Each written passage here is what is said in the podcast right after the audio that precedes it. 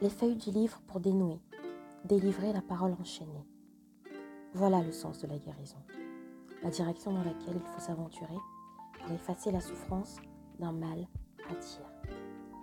Un livre pour guérir. Bibliothérapie. Marc Alain Watnin. Bibliothérapie. Lire, c'est guérir.